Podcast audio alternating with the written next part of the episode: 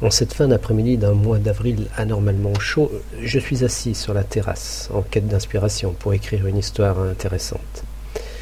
Après avoir travaillé dur toute la journée dans le jardin, où la végétation pousse décidément trop vite, je sirote lentement une bonne bière bien fraîche et bien mousseuse, avachie dans mon fauteuil à bascule. Perdu dans mes pensées, mon esprit commence à vagabonder loin dans le passé. J'ai quinze ans et j'assiste à un cours d'anglais, assis comme d'habitude au fond de la classe, à côté de mon meilleur copain. Comme d'habitude, nous papotons au sujet des derniers potins qui circulent dans le lycée et qui n'intéressent que nous. Il faut dire que nous ne nous sommes jamais sentis très concernés par les cours d'anglais, ni d'ailleurs par nos études en général.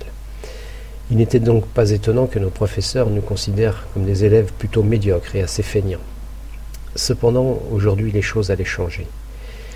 La leçon du jour portait sur la barappe. Notre professeur, qui était plus enclin à nous parler de recettes de cuisine ou d'aquarelle, ne connaissait absolument rien à ce sport. Mon copain, lui-même fervent adepte de la montagne, sauta sur l'occasion pour essayer de regagner, sinon les faveurs de notre professeur, du moins un peu de son indulgence. Alors il commença à se lancer dans des explications complexes et détaillées des techniques d'escalade et des équipements indispensables à la pratique de ce sport. Le résultat de cette stratégie alla bien au-delà de nos espérances. Mon camarade, qui était un élève particulièrement médiocre, devint à partir de ce jour très brillant. Personnellement, je trouvais son accent toujours aussi mauvais et son vocabulaire toujours aussi pauvre. Cependant, je dois reconnaître que j'ai moi aussi profité un peu de cette nouvelle situation. En effet, en tant que son meilleur ami, j'ai bénéficié également d'un peu de compassion de la part de notre professeur. Malheureusement, cette stratégie ne s'avéra pas aussi efficace avec nos autres professeurs moins naïfs. Néanmoins, en dépit de nos connaissances limitées, nous pouvons nous vanter d'avoir réussi nos examens de fin d'année.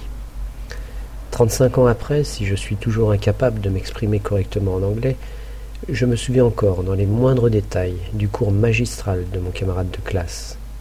Lui-même ne doit pas briller en anglais, mais je suis sûr qu'il escalade encore aujourd'hui les pentes des montagnes avoisinantes. Le soleil est maintenant bas sur l'horizon, et la fraîcheur du soir me rappelle que nous ne sommes qu'au mois d'avril. D'un trait, je finis mon verre de bière, et je regagne mon bureau afin de transcrire sur une feuille ces souvenirs lointains de lycéens.